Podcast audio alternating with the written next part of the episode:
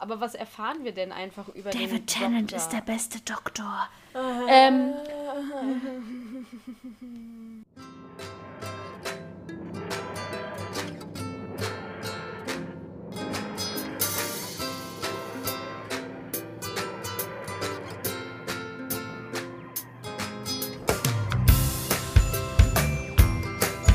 Ja, ganz liebe Grüße hinaus in die trist graue Novemberwelt da draußen. Ich weiß nicht, ob euch schon sämtliche Mundwinkel gerissen, Hände trocken, Haut am Schuppen ist wegen der ganzen Heizungsluft oder ob ihr noch frisch und knackig durch die Gegend lauft und einfach es genießt, dass ihr jetzt auch legal und offiziell euch gemütlich zu Hause einmummeln dürft. Egal in welcher Stimmung ihr gerade seid, herzlich willkommen zu Brillant, ein Dr. Who Podcast. sehr schön gesagt, sehr schön gesagt. Ja, äh, Tab- Was macht denn dein äh, Handcremevorrat so? Mein Handcremevorrat ist gerade frisch wieder aufge... aufge ähm, also ich benutze tatsächlich die ganz normale Nivea-Creme, auch für die Hände. Und da habe ich gestern erst eine neue, neue, ja, Dose gekauft, möchte ich sagen. Ähm, der ist also aufgefüllt, tatsächlich. Der Herbst ist Na auch hier dann. schon voll da, muss ich sagen. Es ist auch zappenduster. Ja. Dann können wir Wie ja ist- jetzt äh, losf losfliegen. Ja, wir so sorry, da ist kurz mein Gehirn abgestürzt. Wie ist es denn bei Ihnen? Wie geht es Ihnen denn? Ach ja, man wurschtelt sich so durch. Ich bin schon Mhm. am überlegen, was ich wem denn jetzt zu Weihnachten schenke und versuche da passende Dinge zu finden, was sich manchmal mehr und manchmal weniger einfach gestaltet und habe heute gehört, dass es gar nicht mehr so viele Tage für dieses Jahr übrig gibt und äh, bin kurz in Panik verfallen und dachte so, Gott, oh Gott, oh Gott, ich muss doch noch so viel machen vor Jahresende. Ja. Weiß nicht, vielleicht gibt es da draußen ja Menschen, die dieses Gefühl teilen können. Ja, definitiv. Ich Definitiv. habe gehört, in deiner TARDIS ist relativ ordentlich. Sehe ich das richtig? In meiner TARDIS ist sehr ordentlich, das stimmt. Aber in deiner TARDIS äh, ist, oder beziehungsweise du hast ja noch äh, ein, bisschen, ein bisschen Unordnung mitgebracht, gell? Genau, jetzt müsst ihr alle eure Gehirne festhalten, damit ihr nicht durcheinander kommt. Und zwar hatten wir ja gesagt, dass in der letzten Folge hatten wir darüber geredet, dass die drei Companions, Rose, Martha und Donna, zusammen in derselben Folge auftauchen und dass das eben bemerkenswert ist. Aber alle drei Schauspielerinnen vorher schon mal in derselben Folge on screen waren. Und da waren wir ja furchtbar verwirrt, wie das denn hätte sein können. Das lag daran, dass in der Cyberman-Folge mit, ähm, da waren sie nämlich auch alle zu sehen, weil dann hatten wir Martha als irgendeine Statistin Nummer 15 Richtig. ähm, Rose als Rose, also Billy Piper als Rose und das war das, was wir nicht mehr wussten, nämlich Donna als The Runaway Bride, die aber in den Credits gar nicht als Donna Noble aufgeführt wird, sondern glaube ich nur als Bride oder sowas. Ja, genau. Weil hinter der Folge quasi der Teaser-Trailer Mhm. schon geschaltet war. Und deswegen waren alle drei schon mal zusammen in einer Folge quasi zu sehen. Ja. Und das haben uns ganz viele liebe Leute per Instagram mitgeteilt und ähm, jetzt können wir alle wieder beruhigt schlafen, wo wir das wissen. Genau. Aber es ist alles ein bisschen verwirrend und man muss sich da ein bisschen um ein paar Ecken drumrum denken. Ganz genau. Ganz richtig.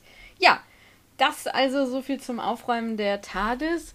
Und ich würde jetzt tatsächlich gleich in die Zusammenfassung gehen. Und zwar von der sechsten Folge der vierten Serie, die da heißt The Doctor's Daughter.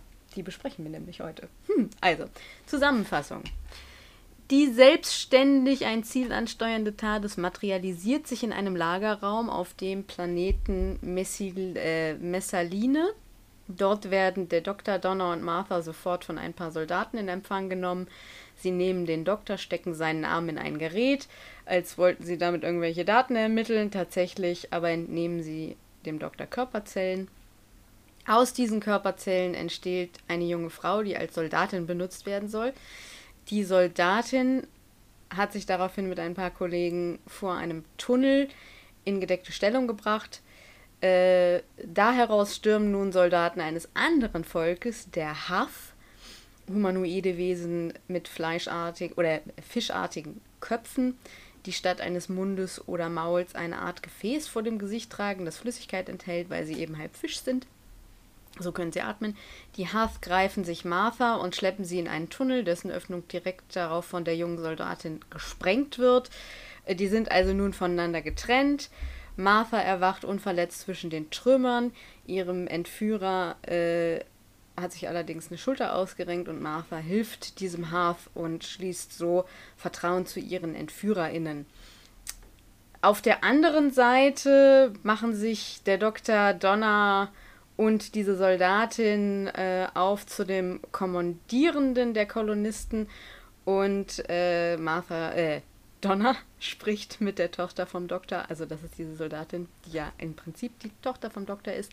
Sie geben ihr daraufhin den Namen Jenny dann sind sie eben bei dem General dieser Kolonisten, General Cobb, und der erklärt, dass ursprünglich eine Kolonie auf diesem Planeten gegründet werden sollte, äh, wo Menschen und Hath friedlich zusammenleben sollten. Doch dann machte die Gegenseite verantwortlich, hätten die Hath alles für sich haben wollen und daraufhin wäre dann eben ein Krieg ausgebrochen. Die anderen haben zurückgeschlagen äh, und dann haben die Hath angefangen, Soldaten zu reproduzieren und die andere Seite eben auch. So, das heißt, äh, beide Seiten generieren eben durch diese DNA immer wieder neue äh, Soldaten und das ist jetzt bereits seit Generationen so. Da der Doktor insistiert und äh, eine friedliche, friedliche Lösung äh, mit den Haf äh, herbeiführen will, lässt der General ihn und die beiden Frauen kurzerhand einsperren.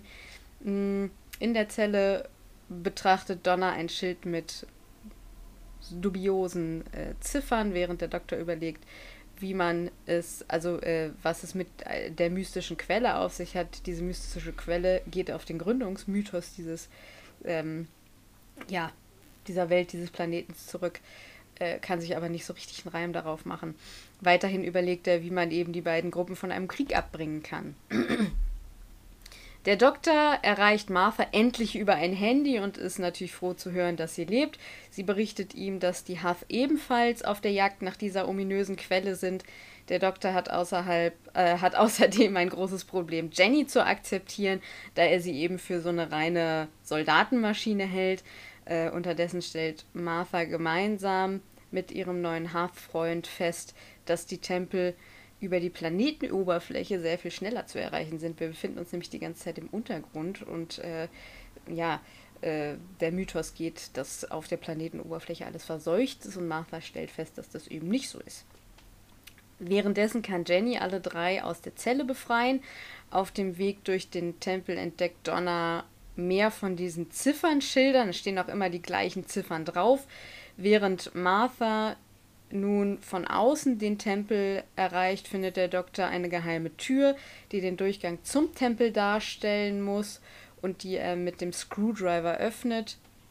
Als auch hier eine Ziffernreihe entdeckt wird, wird Donner klar, was sie bedeutet. Es sind Daten, angefangen mit dem Ankunftsdatum ähm, des Baus der Stadt und äh, seitdem wird eben heruntergezählt. Und tatsächlich bedeutet diese Erkenntnis, äh, dass seit der Ankunft dieser Völker erst sieben Tage vergangen sind. Und äh, durch das Erzeugen der vielen äh, Kriegsgeneratoren äh, kommt äh, das kommt, Generation, genau Generation, Entschuldigung, kommt denen das Leben eben viel länger vor.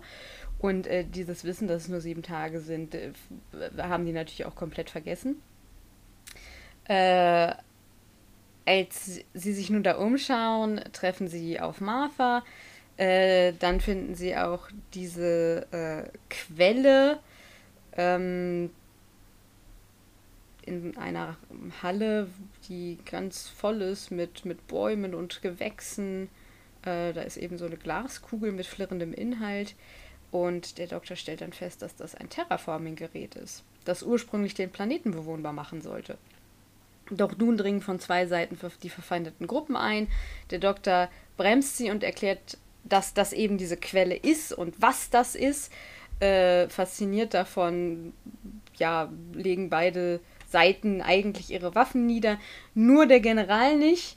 Der Querulant erschießt nämlich Jenny und der Doktor erschießt daraufhin fast den General, tut es in letzter Instanz aber doch nicht und äh, hält dann alle dazu an, mit seinem Friedensbeispiel eine neue Welt zu beginnen.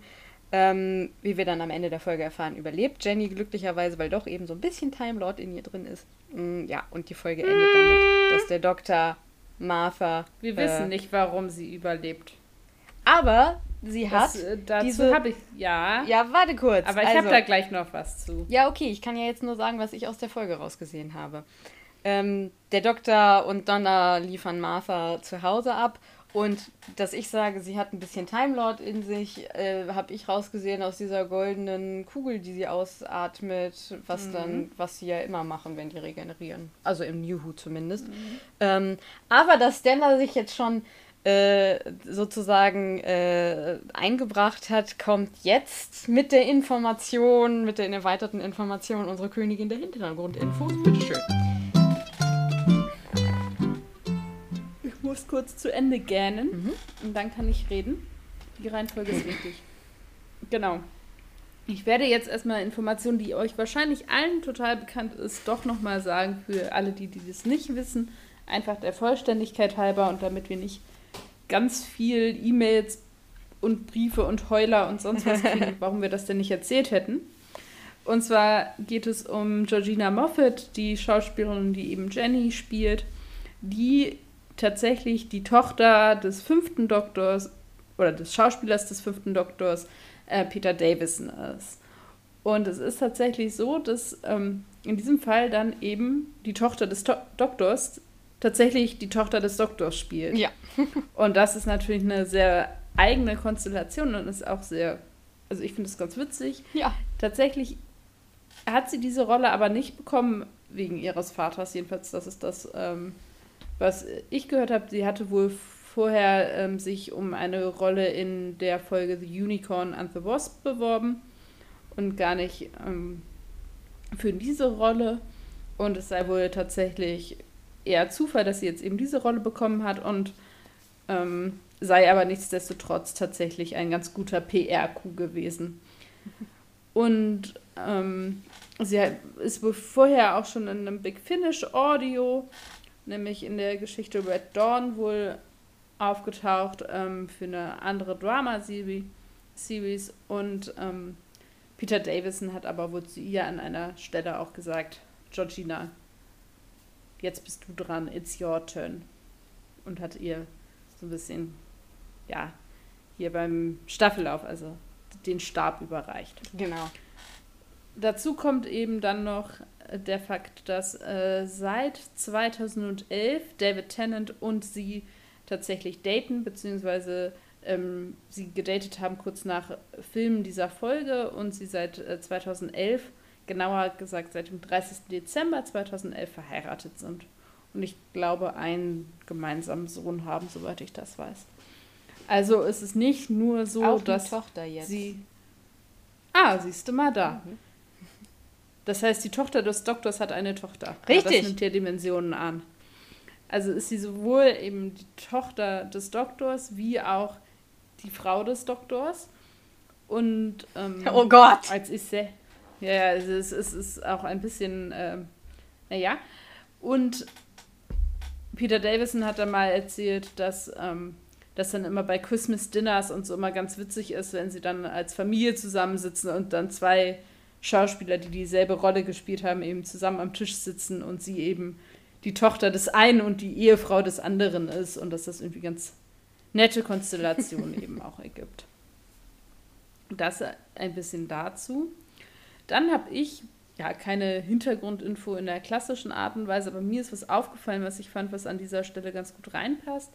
Nämlich ist mir eine Parallele zu etwas aufgefallen, was du mal vorgestellt hast unter der Rubrik Dinge, die wir sonst noch so genießen. Mhm. Und zwar gibt es da eine Verbindung, ähm, ja, die so ein bisschen um die Ecke gedacht ist, wenn man so möchte, aber Donna erzählt an einer Stelle, dass ihr, ähm, dass ihre Freund oder ihre Freundin ähm, nee, ihr Freund Nevis tatsächlich äh, Zwillinge, ja, gezeugt hat, indem er einen äh, Turkey Baster benutzt hat. Ja. Und das sind diese Teile, die man benutzt, um, um, um hier die Truthahne an Thanksgiving oder Weihnachten, ich glaube, zum Einfetten. Ja, ja. Und, und da gibt es eben eine Verbindung zu äh, Jane the Virgin. Ja. Und das fand ich irgendwie ganz witzig, dass da so ungewollt irgendwie so eine Verbindung hergestellt wurde. Äh, für alle, die Jane the Virgin noch nicht geguckt haben, werde ich das jetzt nicht weiter erläutern, sondern guckt es einfach. Richtig. Dann ist es so, dass diese ähm, ja, The Source oft eben in Science Fiction eben als Motiv irgendwie zu finden ist. Und vor allem, was auch viel zu finden ist, ist diese Idee, dass es eben, hier ist The Source eben diese Terraforming Device und mhm. es gibt eben ganz berühmt wohl aus der Fallout-Series den Garden of Eden Creation Kit. Und das ist eben eine ähnliche Idee, nämlich also ne, so ein vermeintlicher Garten Eden, der aus dem Labor gemacht wird und dann in eine inhabitable Umwelt eingesetzt werden soll und da dann wieder äh, Frucht, um da wieder Frucht zu bringen. Das gibt es eben auch sehr prominent wo in der Fallout-Series. Ja. Dann habe ich ein bisschen ähm, YouTube geguckt, ganz kurz, um äh, zu gucken, ob es stimmt. Und ja, es stimmt. Diese Szene, in der Jenny über diese Laser da hopst, Mhm. Also eine, eine, ganz nette akrobatische Szene, wo ich gerne gewusst hätte, ob sie ein Stunt-Double hatte oder nicht, was ich nicht in Erfahrung gebracht habe oder in Erfahrung bringen konnte. Aber inspiriert wurde diese Szene von einem Musikvideo von Britney Spears. Und zwar das Musikvideo zum Lied Toxic. Ja, okay. Und das habe ich mir dann nochmal zu Gemüte gefühlt, geführt.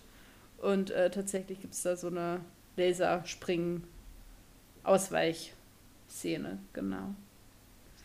Dann ist es ähm, so, dass es eben die Idee gab, dass, oder Russell T. Davis die Idee hatte, dass Jenny am Ende der Folge tatsächlich einfach stirbt.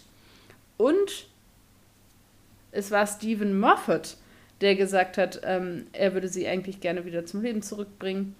Aber jetzt kommt die große Frage: Sie ist eben nicht regeneriert, sondern nee. Moffat sagt halt, äh, sie erwacht wieder zum Leben wegen dieser Terraforming-Geschichte. Ach so.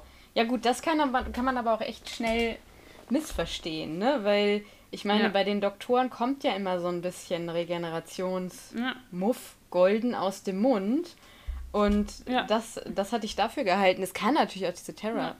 Ich finde es jetzt witzig, dass Moffat gesagt hat, er würde sie gerne wiederbeleben, weil er hat sie halt gar nicht mehr wiedergeholt oder benutzt? Nee, nee, aber er war in der Produktion halt wohl auch beteiligt so. und wollte aber nicht, dass sie am Ende eben gekillt wird. Ja, ich meine, es tut auch keinem weh, so kann sie noch Big Finish machen, finde ich cool. Ja. Vielleicht holt ähm, Davy sie ja jetzt, wenn ein paar Jahren wieder Dr. Oh auch wieder. Äh, ich meine, warum nicht? Das wäre ne? wär weird, weiß, aber ein bisschen weird, aber hey. Ja, denkbar. Dann ist es so, dass diese Aktion, die sie am Ende startet, nämlich dann sich selber da so ein Escape-Pod irgendwie da wegzuklauen, ähm, eine Parallele eben zu dem sein soll, wie der Doktor die TARDIS geklaut hat und so ein bisschen das widerspiegeln soll. Ja. Und es ist wohl auch so, dass das Innere dieser, dieses ähm, Raumschiffs ähnlich, eben ähnlich dem Inneren der TARDIS sein soll. Also so ein bisschen eine, und zwar der, der Originalserie so ein Anklang daran sein soll. Für alle, die das irgendwie dafür ein Auge haben. Mhm. Das, ähm, diese Folge stellt tatsächlich auch was Spezielles dar, nämlich werden ja die ja, Geräusche will ich es nicht nennen, die Sprache der Hass nicht übersetzt. Nee. Also weder für die Leute innerhalb der Serie noch für das Publikum. Und äh, das ist ja ein sehr seltenes Ereignis. Und was sie gemacht haben, ist, dass sie ähm, in die Dialoge tatsächlich in Englisch quasi die Übersetzung reingeschrieben haben von dem, was sie blubbern. damit ähm, das für die anderen Schauspieler halt so. einfacher ist, mhm. darauf einzugehen. Und es wo auch so war, dass die SchauspielerInnen der Hath in ihren Masken drin ähm, den Text drin hatten mhm. und dann den entsprechend gurgeln sollten, wenn man so möchte, mhm. damit das eben zusammenpasst und sie wussten, wie sie eigentlich agieren sollten, wie sie eben mhm. Mimiken und wie ähm, sich bewegen sollten, Klar. passend zum Text, der dann eben in, in ihre Masken quasi aufgeklebt war. Körpersprache. Also die ja hatten tatsächlich wichtig. Text. Ja. Genau. Dann gibt es eine Parallele zum Tod des Masters. Ähm, wenn der Doktor Jenny hält, ist es sehr ähnlich oh. dem, wie er den Master hält in Last of the Time Lords. Und das ähm, fand ich auch witzig, die Wunde, die der Doktor auf der Hand hat, nachdem er da in diese komische Extraktionsmaschine da gesteckt wird, ist ähnlich der Wunde, die die Kinder haben oder die die Leute haben in The Empty Child. Mhm. Also so Y anmutend. Fand ich auch irgendwie ganz witzig. Jawohl. Soweit erstmal davon. Ja, cool. Sehr schön. Kommen wir also zur Story. Ich, ich glaube, also ich weiß gar nicht, ich habe das Gefühl, in dieser Folge werden zwei, mindestens zwei, richtig krass große Themen mhm. verhandelt. Mhm. Also soll ich gleich mal mit, dem Hanna, mit den Hammern einsteigen? Ich finde Völkerverständigung und Vaterschaft. Ja, kann man auf jeden Fall so sagen. Ich habe jetzt, jetzt ja. gar nicht nach Themen sortiert, sondern einfach so meine Eindrücke hier so, so ja. hingeklatscht. Auf jeden Fall. Ich finde aber witzigerweise, dass die Story an sich jetzt nicht so ultra komplex ist. Nee. Also. Das ist richtig. Es ist jetzt nicht so, dass wir eine richtig ausgeklügelte, komplizierte Geschichte haben, sondern eigentlich hab ich, hatte ich auch das Gefühl ein bisschen, dass die Story eigentlich dazu dient, dass wir den Doktor besser kennenlernen. Also ja, ich fand, dass diese Völkerverständigungs- oder Alien-Geschichte, wie auch immer, eher im Hintergrund stand und eigentlich vielmehr irgendwie diese ganze Vater, Tochter, Donner, Doktor, sonst wie Kiste verhandelt wurde. Deswegen ja. fand ich also die eigentliche äh, Geschichte total. ja eher im Hintergrund. Mm, ich finde das jetzt mal losgelöst. Also was da abgearbeitet wird, sind halt total viele bekannte Science-Fiction-Tropes, ne? Also so dieser ja, Erschaffungs- Mythos. Äh, dann mhm. eben dieses, wir setzen zwei Spezies, eine davon Menschen, die andere Sorte so Halb-Aliens, was weiß ich, Aliens, die halb, halb Menschen sind, ähm, zusammen in eine Welt rein und die müssen sich dann irgendwie verständigen, dann wird Krieg geführt. Dann gibt es irgendwie noch dieses Hupsi, das ist alles erst seit einer Woche, aber wir können irgendwie Menschen so schnell regenerieren, dass wir oder erschaffen, dass wir so viele Generationen in einer Woche erschaffen, dass äh, sich da eben niemand so wirklich dran erinnert. Obwohl ich mich dann doch frage, ich meine, du hast ja trotzdem dieselbe Lebenserwartung. Also warum gibt es dann nicht Menschen, die wissen, sie sind seit einer Woche da oder habe ich das verpasst? Und das wurde sogar genannt, nee. dieser General zum Beispiel. Ja, der ja, müsste da das eigentlich dann, wissen. Ja. Aber vielleicht kann man irgendwie dadurch, dass er ja, also die ja alle in Generationen rechnen, dass sie einfach vielleicht eine andere Art von, was heißt Zeitrechnung, aber ein anderes Zeitgefühl haben als wir. Also die leben ja auch unter der Erde, also die haben auch diesen mhm. natürlichen Licht-Dunkelheit-Rhythmus nicht. Das wird auch einen Einfluss darauf haben. Und dann weil er ja so auf diesen Kampf fokussiert ist und ständig eben Leute verliert und neue dazukommen, mhm. Dass er vielleicht einfach auch dieses Gefühl verloren hat und sich nur noch an den Generationen orientieren kann, die durch diesen Krieg oder diesen, diese Auseinandersetzung quasi ja dem zum Opfer gefallen sind. Ja. Aber klar, die, die Leute der ersten Generation sollten eigentlich sollten wäre, das ja eigentlich ja, wissen. Ist, ist, eine, ist eine Erklärung, die jetzt nicht besonders elegant ist von den Schreibern aus. Ach so, wer hat das überhaupt geschrieben? Ja. By the way. Ähm, Stephen Greenhorn äh, hat das geschrieben und jetzt muss ich mal Äh, wer hat das denn Regie geführt? Hast du auf dem Schirm, wer Regie geführt hat? Ja, okay, cool. Ähm, seht es nach. Äh, meine Tastatur ist zu laut, um das jetzt nachzugucken. Dann habt ihr wieder das Getippe drin. Ähm, und ja, äh, also das ist so die Basic Story, aber dies, die Geschichte heißt, also die Folge heißt ja auch nicht irgendwie was wie es Icke, äh, Krieg, der, Krieg der Völker oder so, sondern The Doctor's Daughter. Und das merkt man natürlich ja. total. Weil, ja, natürlich ist das, du musst das ja irgendwie in eine, du willst das irgendwie in eine Geschichte verpacken. Ich finde aber, dadurch ist es eine sehr, ich finde es eine recht ausgewogene Geschichte, weil du eben diese recht unkomplizierte Grundgeschichte hast.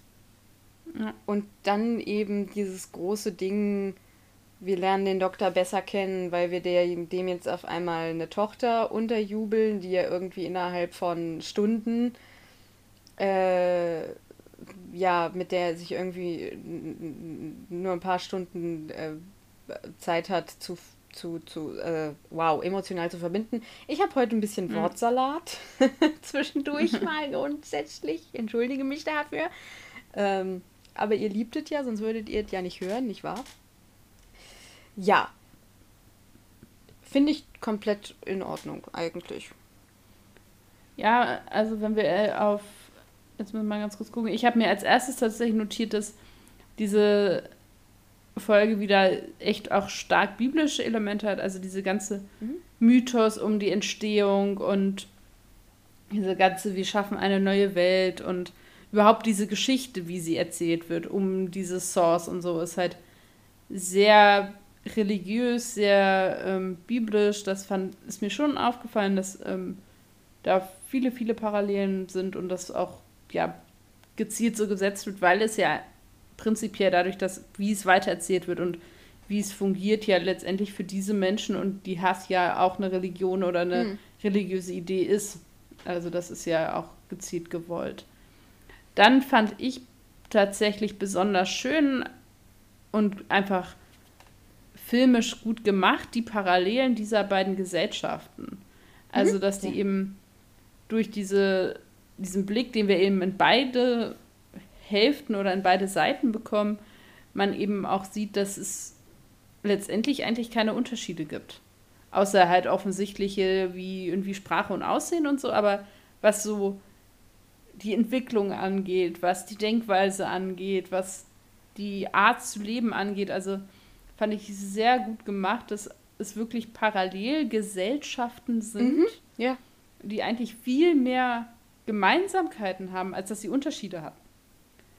Also das eben hat auch diesen, diesen Krieg oder diese Auseinandersetzung irgendwie ein bisschen ad absurdum geführt, dass die halt eigentlich genau gleich ja, agiert total. haben und so, so, dass man hätte sagen können, ey, was ein Blödsinn. Und das haben die filmisch einfach schön gemacht, ohne dass das explizit irgendwie besprochen werden musste. Ja, voll. Das fand ich einfach auch, auch einen guten Kniff. Dann, was ich ein bisschen schade fand und was für mich der Folge echt nochmal so ein bisschen was genommen hat, war was, worauf ich vorher nie geachtet habe, nämlich, dass man sich ja letztendlich fragt, warum haben die sich überhaupt zerstritten? Ja, das ist ja so ein bisschen diese Frage, die da in dem mhm. Raum steht. Und das fand ich schwach aufgelöst. Zum einen habe ich es nicht verstanden. Also weder sprachlich noch inhaltlich, weil das super, super schnell ging mhm. Und eben irgendwie in so einem Nebensatz geklärt wurde. Und ich musste das jetzt bei der Vorbereitung habe ich das nochmal nachgelesen und ich finde, das spricht gegen die Folge, wenn man sowas mhm. nachlesen ja. muss. Und zwar ist es ja wohl, oder es wird erzählt, dass es eben jemanden gab, der diese Gruppen zusammenführen sollte und der eben beide angeführt hat. Und der ist wohl gestorben und dadurch ist wohl so eine Art Machtvakuum entstanden und dadurch ist dieser Konflikt entstanden. Ja, ich wette, die Menschen haben ultra schwache. So, ich wette. Ja, aber das wird hier nicht gesagt. Ja, ich weiß. Und ich finde irgendwie. Ah. Ich hatte auch irgendwie. Das finde ich sehr schwach. Ich glaube, ich habe einfach eine sehr negative Auffassung von der Menschheit im Moment, weil ich hatte irgendwie im Kopf, als ich die Folge angefangen habe, meinte ich mich zu erinnern, ja, die Menschen sind in der Folge ja die Kolonialisten und die unterdrücken die anderen und stellen das hinterher so. Ich hatte Nö. noch so in Erinnerung, dass der, dieser äh, Colonel da äh, eigentlich Scheiße erzählt und, und, und dass der tatsächlich die anderen einfach unterdrückt. Aber es war nicht so und dann habe ich mich gewundert Nö. und ich wusste nicht mehr, es gibt, sag mal, es gibt eine Folge, die heißt Utopia. Ja, das ist doch die Vorfolge von. Das ist doch hier dieses. Ach ja, äh, stimmt, Utopia, vergiss es. The Sound ja. of Drums und. ja.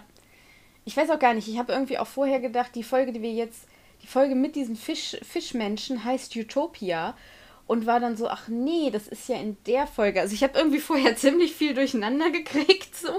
Ähm, hab den Menschen dann gleich wieder den, den Miesepeter zugesteckt. Also es war ein bisschen, es, es war dann doch äh, ein bisschen überraschend für mich, viele Stellen. Äh, ja. Aber ist doch schön. So sind die Folgen dann auch immer wieder neu. So sind, ja, so ist es immer wieder neu und immer wieder spannend. Absolut, absolut. Ja, äh, können wir mal über. Aber ja. Aber diese Erklärung einfach zu sagen, okay, dann hat man keinen Anführer und dann bricht Ja. Krieg aus.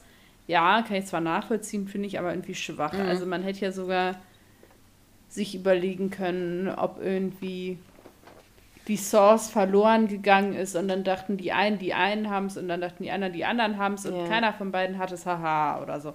Also da wäre echt auch noch Luft nach oben gewesen. Absolut, es war einfach richtig äh, recht, recht wünschenswert. Also es hat zu wünschen übrig gelassen.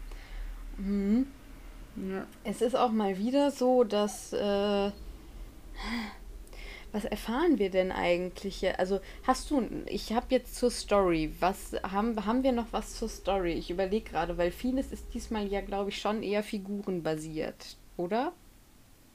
Ja, ich glaube, ich schreibe bei mir immer einfach alles in die Story rein und Ja, äh, habe okay. dann bei den Charakteren nichts mehr übrig. Dann machst du das Was bei mir auch, hab- dann mache ich das inzwischen nämlich auch, weil ich, ich wollte gerade schon fragen, oh, was erfahren wir denn alles Neues über den Doktor? Ja, ich bin noch bei äh, bin da noch ein bisschen davor. Ja. Ähm, ich habe mich halt auch gefragt, das ist ja alles schön und gut, aber wie wollen diese beiden Spezies eigentlich diese Zivilisation dann gründen, wenn die nicht miteinander reden können? Mhm. So einfach, Tja. das finde ich ist auch eine Frage, die in dieser Folge irgendwie nur bedingt beantwortet wird. Ja, Ähm, hatte ich mich einfach so gefragt. Ja, gut, ich Wie denke mal. laufen? Ja, gut, ich denke mal, es gab ja auch mal, also irgendwie haben sich ja auch die Menschen auf der Erde verständigt, beziehungsweise nicht verständigt und dann irgendwie auch Zivilisationen zusammengeschmissen. Ich glaube tatsächlich, dass es irgendwann. Ich glaube, erst gibt es einen so sich durch Zeichen und, und, und, und Kopf und so weiter verständigen und irgendwann gibt es wahrscheinlich wirklich Leute, die Sprachen gegenseitig sich beibringen und lernen. Na gut, okay. Ja, Na gut, darauf kann ich mich einlassen. ja. Ähm, dann fand ich irgendwie tatsächlich ganz witzig, was mir gar nicht so aufgefallen ist, aber dann bei der Recherche dann klar wurde, dass es ja schon so ein bisschen so ein Running Gag jetzt auch ist, dass Martha gekidnappt wird. Ja, Es ist tatsächlich ihr drittes Kidnapping. ja. Es ist ja auch äh, in der einen, in der Torchwood-Folge, wo Martha äh, auftaucht, in der einen wird sie auch gekidnappt. Das ist, Ah, Ja, okay. Das it's a- hatte ich nicht mehr auf dem Schirm. ja, it's a, it's a thing, you know. Äh, ja, wa was soll man dazu noch Und- sagen? Es ist Ah. diesmal ist sie aber immerhin hat sie Handlung und ist irgendwie äh, Ja. smart unterwegs. Also Ja, dann habe ich tatsächlich zur Story noch. Ich gähne nicht, weil mir langweilig ist. Ich gähne nur, weil es einfach dunkel draußen Mhm. und ähm, abends ist. Äh, nicht falsch verstehen. Genau, ähm, das ist eben auch eine, ja, natürlich auch eine Folge mit einer Nachricht ist oder mit einer Botschaft, besser gesagt.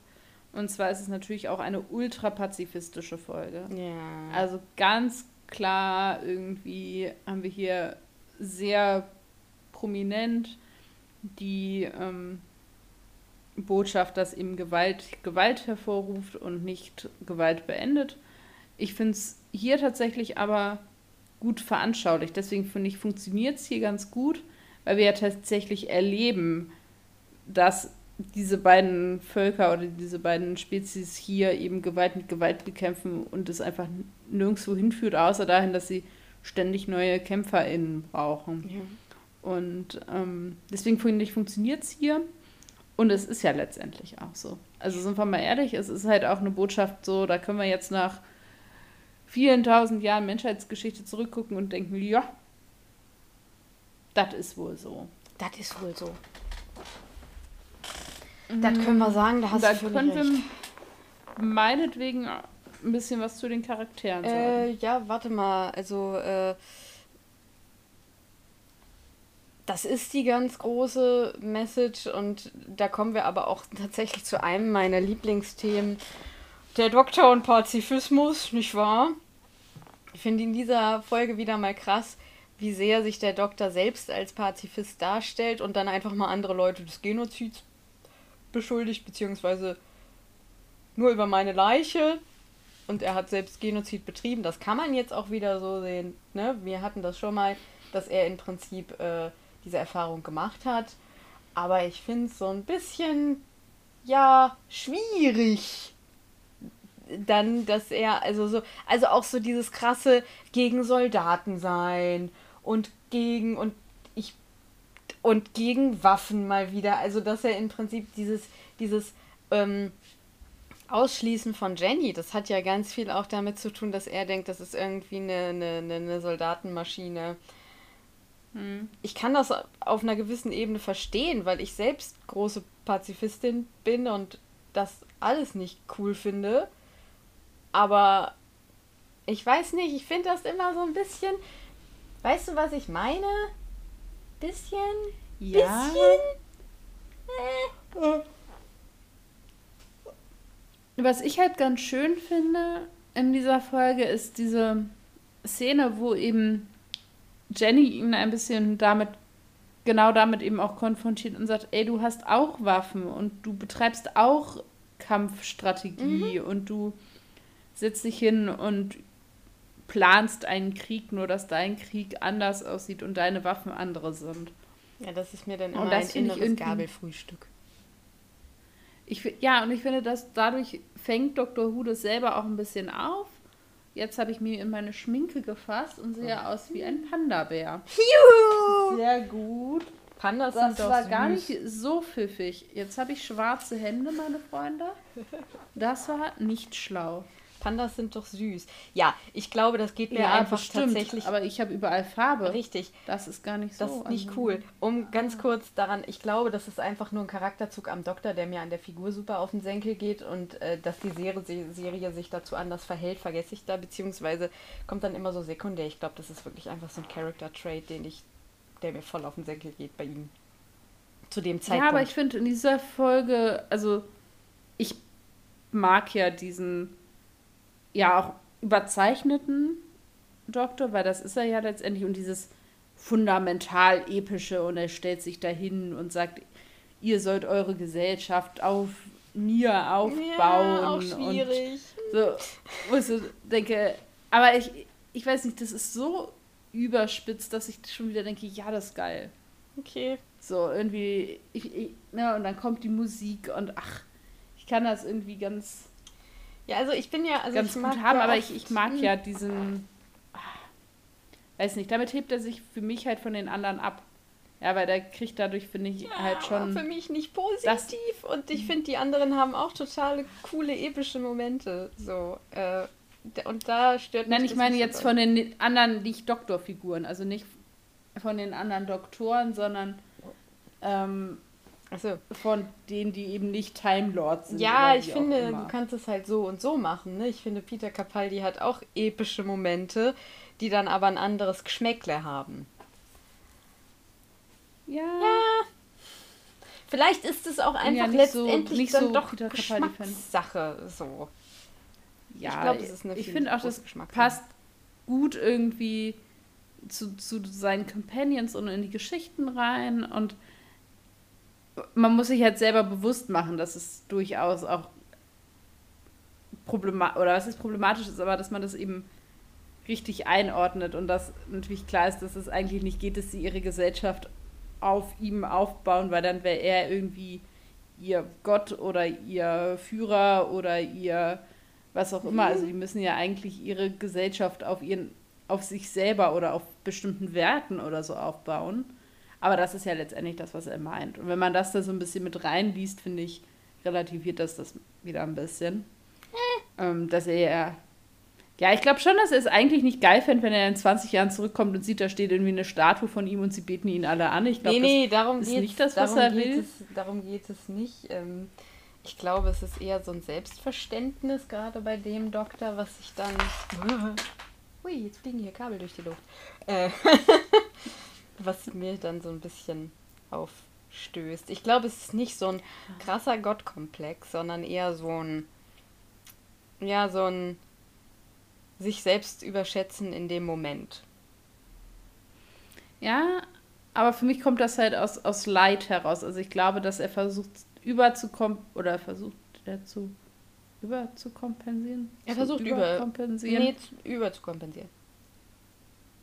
Äh, was er quasi an, an Schrecklichem und an, an Zerstörung schon gebracht hat. Und da eben das, was er an, an Zerstörung schon gebracht hat, eben so riesig ist, muss eben die Gegengeste entsprechend episch sein. Und ähm, das ist so ein bisschen mein Eindruck, weil er ja auf der anderen Seite auch total leidet. Also das ist ja auch der Doktor mit diesen traurigen Augen, die schon so viel Ja, gesehen haben Genau. und so. Auch nicht so mein Favorite. Da ist ja, da ist ja auch alles immer groß und episch bei ihm. ja, eben. Also sowohl in Du wirst, wir werden es nicht final Richtung. lösen. Wir werden es nicht final lösen, weil es im Endeffekt Ja. dann so eine Geschmackssache ist. Das ist auch okay. Aber was erfahren wir denn einfach über den David Tennant Doktor? ist der beste Doktor. Ähm, ähm, das ist äh, hier wie früher Werbung, die so ganz kurz war, die man nur, die man gar nicht, gibt es doch irgendwie so Werbung, die so ultra kurz geschnitten ist, die du gar nicht richtig siehst und dann trotzdem irgendwie Lust auf Eis bekommst, obwohl das nur ganz, ganz kurz eingeblendet wurde, weil dein Gehirn das trotzdem wahrnimmt. Weil irgendwo mal Ja, ja, ja, So ja, das jetzt Subtile. Ich kann nur eins sagen, Freunde. Meine Zeit wird kommen. Ja. Äh, nein, nein, Ähm. nein, nein. So. Ähm, auf jeden Fall. Ja, sonst erfahren wir über den Doktor, dass er ähm, Kinder hatte, beziehungsweise dass er Vater war. Aber das sind Dinge, die wir eigentlich theoretisch auch schon wissen. Also die an anderer Stelle auch schon mal erwähnt wurden. Ja, unter anderem dadurch, dass er ja eine, eine Enkelin hat. Mhm. Ja, das geht ja eigentlich normalerweise nicht anders. Ja, Ähm. da wird natürlich auch spekuliert, ob das vielleicht, also ob Time Lords überhaupt so ein Verständnis von Familien zusammen, also von menschlichen Familienverhältnissen und so haben, ist, äh, dass wirklich eine, äh, eine, eine Enkelin in diesem Sinne, aber ja, also ne, das ist nur so eine Theorie, die auch irgendwie rumschwirrt, aber im Prinzip ja, natürlich, man hat, also man konnte das schon ahnen, so. Ja, Ja. so würde ich sagen, das erfahren wir über ihn. Und vielleicht noch, dass er eben eigentlich das für ihn ein Kapitel war, mit dem er eigentlich abgeschlossen hatte, weswegen ihm das schwerfällt, sich jetzt eben mit dieser neuen Tochter irgendwie zu arrangieren. Ich finde, man hat so ein bisschen den offensichtlichen Punkt vergessen, naja, sie kommt halt auch als fertiges Wesen da raus. Also, wie soll er sich denn an sie gewöhnen? Ja, also das, das, das ist halt auch noch so ein Faktor. Wie sollst du denn auf einmal so, schwupps, da bin ich? Also, Schnipp an. So. Ja, Ja, äh, da können wir uns da können wir uns auf jeden Fall drauf einigen. Ja, Donna ist mal wieder Brain of the Episode, ne? ja ich habe aufgeschrieben und das ist mir diese Folge sehr aufgefallen, dass alle, oder auf jeden Fall die drei, also Martha, Donna und der Doktor, das sind, was sie immer sind. Also was sie jetzt nicht abwerten soll, aber sie sind ein bisschen so schablonenartig, finde ich, und zwar alle drei. Also Martha ist die Ärztin, die hilft. Und Donna Friedensstifterin. ist irgendwie. Genau, Donna ist irgendwie die mit den lebenspraktischen Skills und der, also, oder ich habe geschrieben, Donna ist pfiffig Richtig. und der Doktor ist episch und pazifistisch. Und das ist mir irgendwie schon aufgefallen, dass alle drei so sehr schablonenartig in dieser Folge sind und eben genau das machen, was von ihnen erwartet wird, wenn man so möchte. Ja, absolut. Wie fandest du denn Jenny? Oder hast du überhaupt eine Meinung zu Jenny? Ja, genau. Da habe ich mir drei Fragezeichen aufgeschrieben. Hm. Ähm, ich finde sie irgendwie. Dafür lernt man zu wenig kennen. Dafür bräuchte ich irgendwie noch eine Hm. Folge mit ihr, um da wirklich eine Meinung zu, zu haben. Letztendlich ist sie sympathisch, hat so ein bisschen so ein Mini-Charakterentwicklung, ne? kommt aus dieser Maschine raus mit so einem Grundstock an Wissen und Charakter, der von dieser Maschine mitgegeben wird und das ist eben doch nicht determiniert, weil sie sich davon doch frei machen kann. Hat irgendwie ja eben, wie gesagt, so eine Art Charakterentwicklung im, im, im Schnelldurchlauf und hat dann irgendwie einen Freiheits- und Entdeckungsdrang. Aber das ist ja was, was eh vielen Charakteren in Doctor Who immer so zugeschrieben wird. Also da kann man ja eine lange, lange Liste machen an Leuten, die Ja. eben und vor allem an Nebencharakteren, die eben diesen Ich will die Welt sehen. Ja, und auch so dieses Tough Girl ist sie ja, ne? Also Ja, wird sie ja genau. zu. Ähm, ich hätte mir, glaube ich, eine Doppelfolge mit ihr gewünscht. Also ich hätte Ja, es irgendwie also- cool gefunden, wenn sie jetzt irgendwie noch eine Folge dabei gewesen wäre. Ja, ich Mindestens. bin ja immer noch ein Fan von der Idee, dass man sie nochmal hätte zurückholen können. Das hätte Ja. ich sogar noch ein bisschen, glaube ich, noch witziger gefunden, wenn sie an einer unerwarteten Stelle aufgetaucht wäre. Das wäre für den Doktor auch nochmal ganz witzig gewesen, weil er ja letztendlich nicht weiß, dass sie noch lebt. Genau. Das wäre halt cool gewesen. Das hätte ich irgendwie, das hätte ich mir witzig vorstellen können. Ja. Und sonst sind alle anderen Nebencharaktere unbedeutend, habe ich aufgeschrieben. Die Ja, sind da und tun so, was sie so tun sollen Ja. und sind irgendwie relativ eindimensional, ja. weil das einfach auch sonst den Rahmen sprengen würde und ja, letztendlich auch nicht wichtig ist. richtig. Kann ich dich dann fragen, was du mitgenommen hast oder hast du noch was? Nee, kannst du fragen. Ich war da jetzt nicht so super kreativ, weil ich Was hast jetzt du denn einfach mal so die, mitgenommen? Genau, ich habe einfach die sehr offensichtliche In-Your-Face-Message der Folge da rausgenommen, nämlich wer Gewalt sät, erntet Gewalt. Okay. Ich habe eine Frage mitgenommen. Ich habe so ein bisschen für mich mitgenommen, so die Frage, was ist eigentlich Elternschaft? Äh, weil man das ja nicht so unbedingt immer so ganz eindeutig beantworten kann. Ja, ja, und äh, also, weil, da, ja, natürlich, also wir hatten das ja gerade, dass der, der Doktor im Prinzip keine richtige äh, Beziehung zu ihr aufbauen kann, weil sie ja fertig äh, aus diesem Generator rauskommt. Aber drunter liegend Mhm. ist für mich natürlich schon die Frage, erstens, manchmal ist Biologie eben auch nicht alles. Das merkt man ja ganz Mhm. doll. Äh, und äh, dass äh, es eben auch, äh, das, also das gerade zeigt sehr gut, dass es eben auch ein sich miteinander beschäftigen äh, erfordert. Ne? Also man sagt ja Eltern so, äh, ist ja immer noch so ein bisschen der Mythos und wenn du deine Kinder dann irgendwie triffst, wenn die 20 oder 30 sind, dann ist auf einmal trotzdem diese Verbindung da. Weiß ich nicht, ob das nicht vielleicht ein Mythos ist, den wir uns erzählen, weil ich glaube, wäre ich nicht bei meinen Eltern aufgewachsen, sondern hätte die erst irgendwie jetzt getroffen, hätte ich nicht so eine enge Verbindung zu denen. Hm. Äh, Ne, wie gibt es da auch irgendwie so einen Spruch, Eltern werden ist einfach, Eltern sein umso schwieriger Genau. oder so. also das habe ich für Ja. mich mitgenommen, so dieses, ja, dieses drunterliegende. Was ist denn dein Zitat? Ich habe mir ein äh, natürlich äh, David Tennant Doktor entsprechend episches Zitat hier rausgenommen. Ja. Und ähm, er spricht zu Jenny, als es darum geht, ob sie ein Time Lord ist oder nicht. You're an echo, that's all. A Time Lord is so much more. A sum of knowledge, a code, a shared history, a shared suffering. Only it's gone now, all of it, gone forever.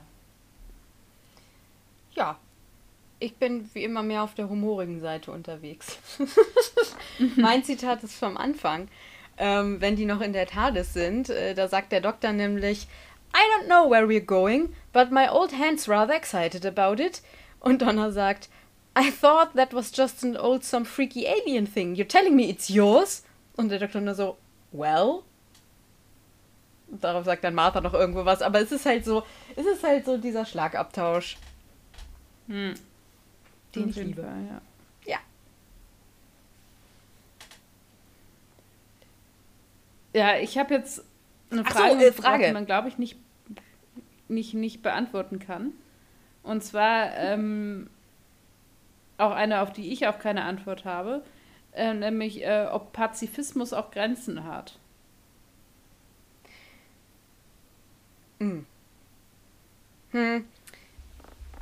Also, Weil der Doktor das hier ja schon mit absoluter Vehemenz vertritt und sagt irgendwie, das ist der eine Weg und das ist mein Weg und kein anderer Weg führt äh, zum Ziel und tut es so.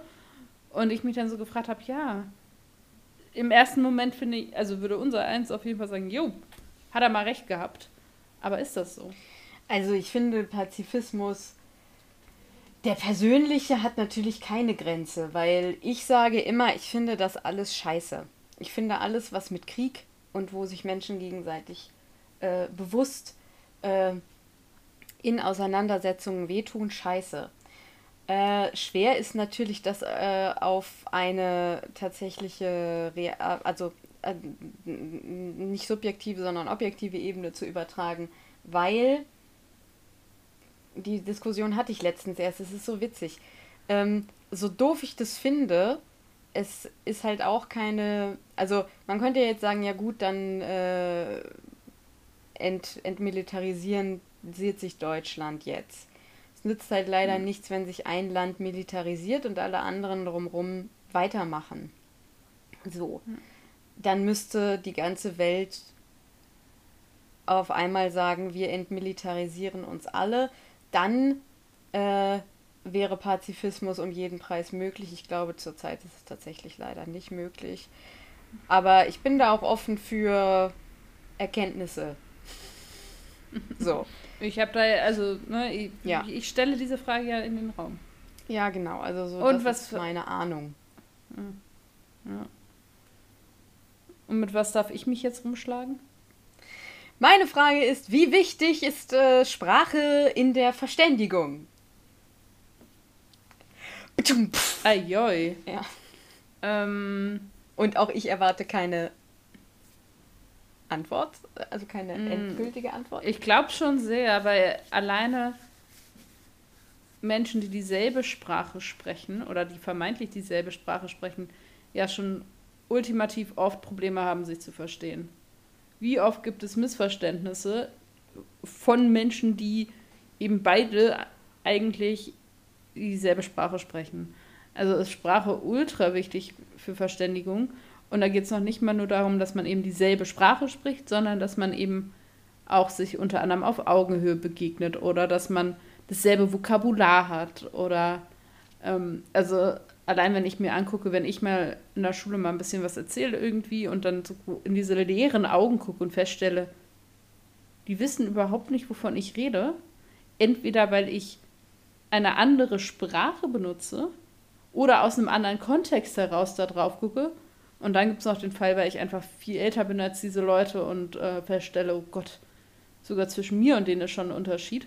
Ich wurde heute gefragt, wie denn ein Facebook-Profil aussieht. Sie hätten alle keins. Ja, Hui. ähm, deswegen, genau. Sprache ist total wichtig. Ich würde nicht sagen nur, weil äh, sonst könnten sich ja Menschen, die eben zum Beispiel Gebärdensprache, was aber ja auch wieder Sprache ist, aber ähm, genau, also es, es ist halt vi- viele andere Dinge, die eben auch wichtig sind. Es, man sagt ja auch, dass der Mensch nicht nicht kommunizieren kann. Ähm, das halte ich auch für sehr wahr. Ich glaube, es gibt viel mehr Kommunikation als Sprache, aber ich glaube, Sprache ist schon sehr wichtig, um zum Beispiel Missverständnisse zu vermeiden und um Brücken zu schlagen. Und ich finde Sprache an sich auch total faszinierend, weil es eben auch was ist, was ähm, viel mehr Facetten hat, als man jetzt meinetwegen auf den ersten Blick so denken würde. Absolut. Über meine Faszination mit Sprache können wir an anderer Stelle vielleicht nochmal tiefer eingehen. Ja, das ist doch, das ist doch eine sehr schöne, sehr gute Antwort. Ähm, was genießt du denn sonst noch so? Ja, das ist, ich merke jetzt gerade, das ist auch so ein Beispiel dafür, wie alt ich bin. Ich habe einen meiner Lieblingsfilme mitgebracht, der ist über 20 Jahre alt, stelle ich jetzt fest. Ähm, Tja. sei äh, dem, wie es ist. Ähm, ich habe den jetzt mitgebracht, weil ich im, im Moment wieder äh, die Filmmusik gehört habe. Und damit wird auch schon klar, es handelt sich tatsächlich um ein Musical-Filmdrama.